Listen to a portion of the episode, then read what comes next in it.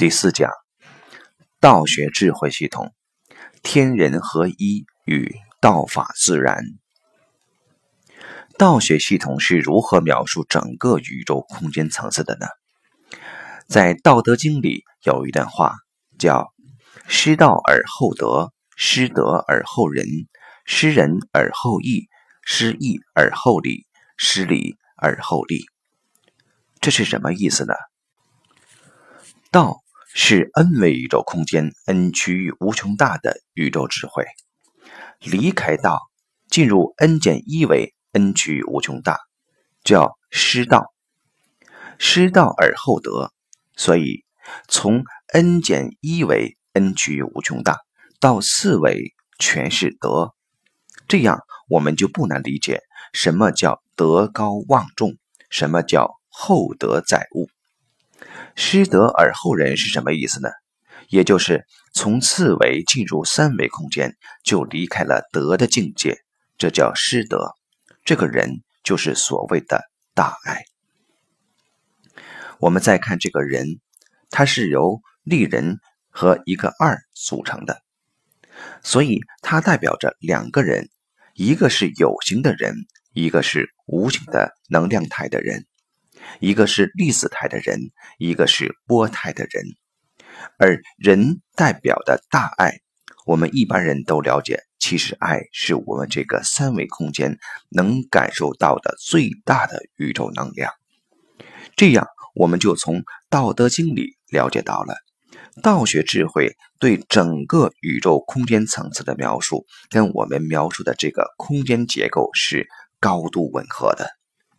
道学智慧在它的整体宇宙观里强调的是天人合一。我们怎么理解这个天人合一呢？实际上，我们现在所处的是三维空间，而这个宇宙是 n 维 n 区域无穷大的。与我们三维空间的整体信息和 n 维空间 n 区域无穷大的整体信息相比较，是微乎其微的。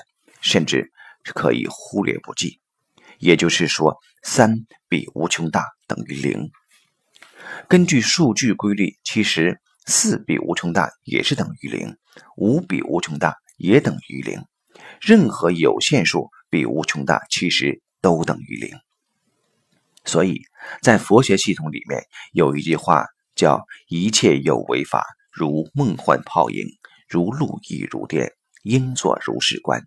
也就是说，在中间层次上，所有的信息存在与宇宙圆满的道的智慧相比，都是可以忽略不计的。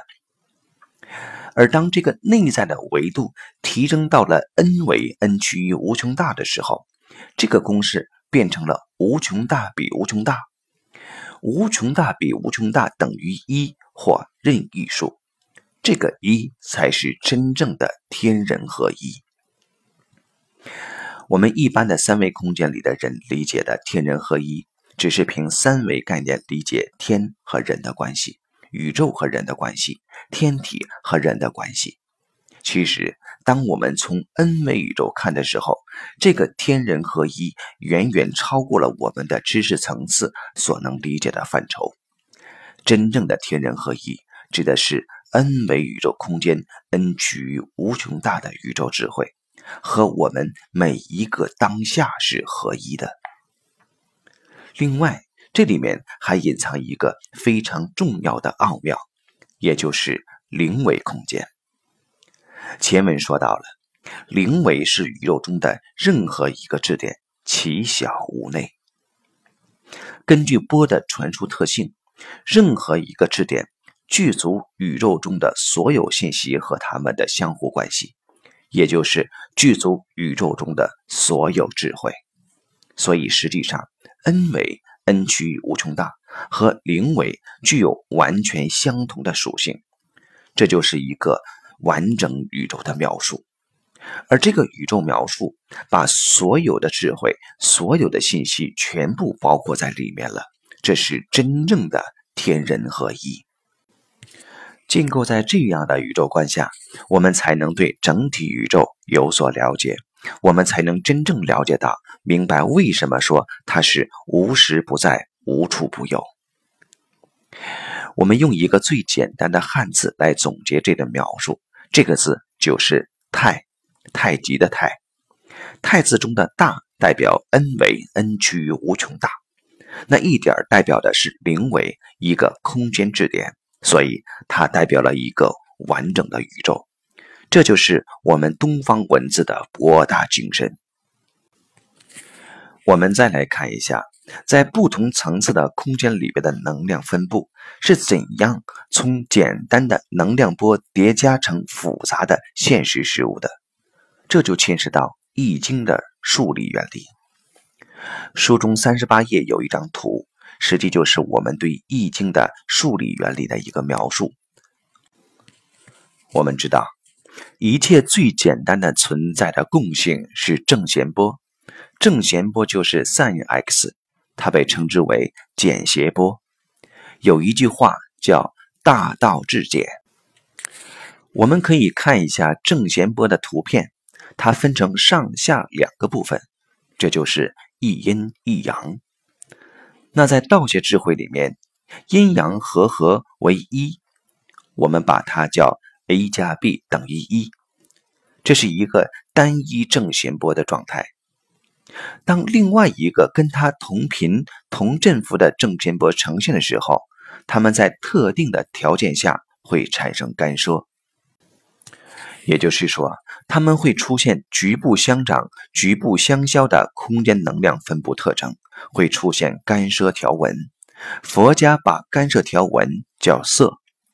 当干涉条件不具备的时候，能量波虽然在，但是干涉条纹不见了。佛家管它叫空。所以，色不异空，空不异色。色即是空，空即是色，而且它不增不减，不垢不净。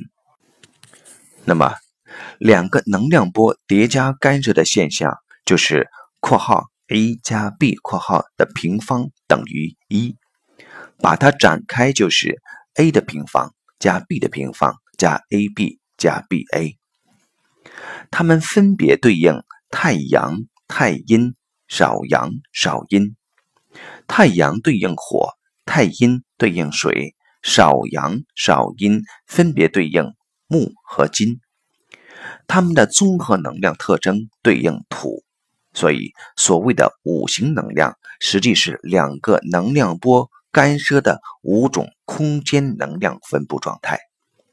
那么，在前文我们提到，所有的能量波相遇成的相都被称之为干涉。那么，两个能量波干涉在空间形成的干涉条纹，就是所谓的成像。如果在墙上挂一张全息干涉图，根据光学原理，我们可以知道它是由无穷多组干涉条纹组成的。每一组干涉条纹对应一组信息单元的呈现，所以一幅干涉图是由无穷多组干涉条纹组成的。那么，当我们从不同的角度看一幅干涉图的时候，我们看到的图形是不一样的。站在左边的人和站在右边的人看到的图是不同的，这说明不同的人意识所呈现的意识能量波是不同的。我们渲染这幅图像的意识能量波，它的在线波是不同的，所以这就出现了第三个能量波，也就出现了（括号 a 加 b 括号）的三次方等于一。那么（括号）。a 加 b 括号三次方等于一，把它展开以后就是 a 的三次方加 aab 加 aba 加 baa 加 abb 加 bab 加 bba 加 b 的三次方等于一。它展开的式子就是八卦，所以不妨理解为。八卦是我们在三维空间能看到的最简单的物质像，就是三道杠，就是三个干涉条纹。那么八个物质像和八个信息的像没有呈现的信息集合叠加在一起的时候，形成八八六十四卦。它就是我们三维空间一切存在的事物的基因，也就是事物的基本频谱。我们前面说到了，这就是《易经》的数理描述。如果我们用这样的逻辑去推广《易经》，即使外国人不一定了解中国的古文和中国《易经》相对晦涩的一些逻辑的时候，他们也能知道，原来《易经》是我们一切事物在这个空间中的起源。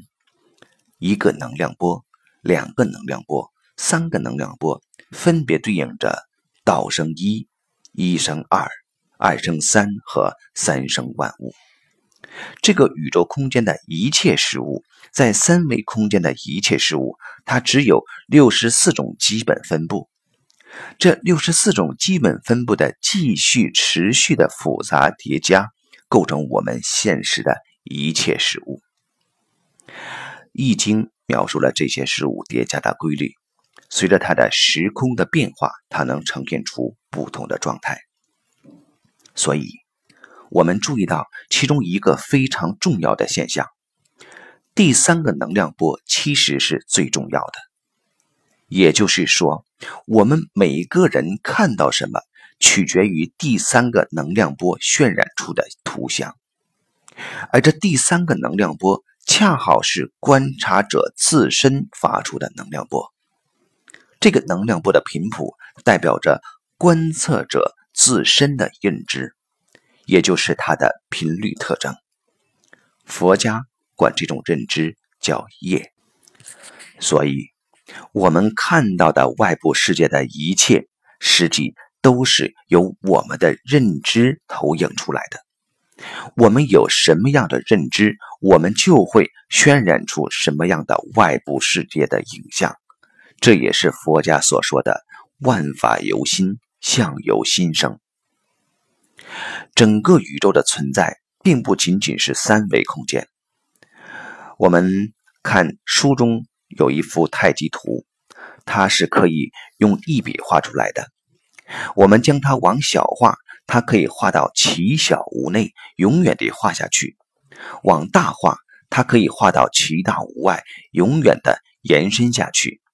这幅图我们管它叫多维太极图，它告诉我们。在这个宇宙的不同维度空间，都存在着两仪、四象、八卦的能量分布关系，也就是不同维度的生命存在。生活在三维空间的我们感受到的这股能量关系，即使到第四维，依然是按照这个关系分布的。这就是我们讲的纵横宇宙观。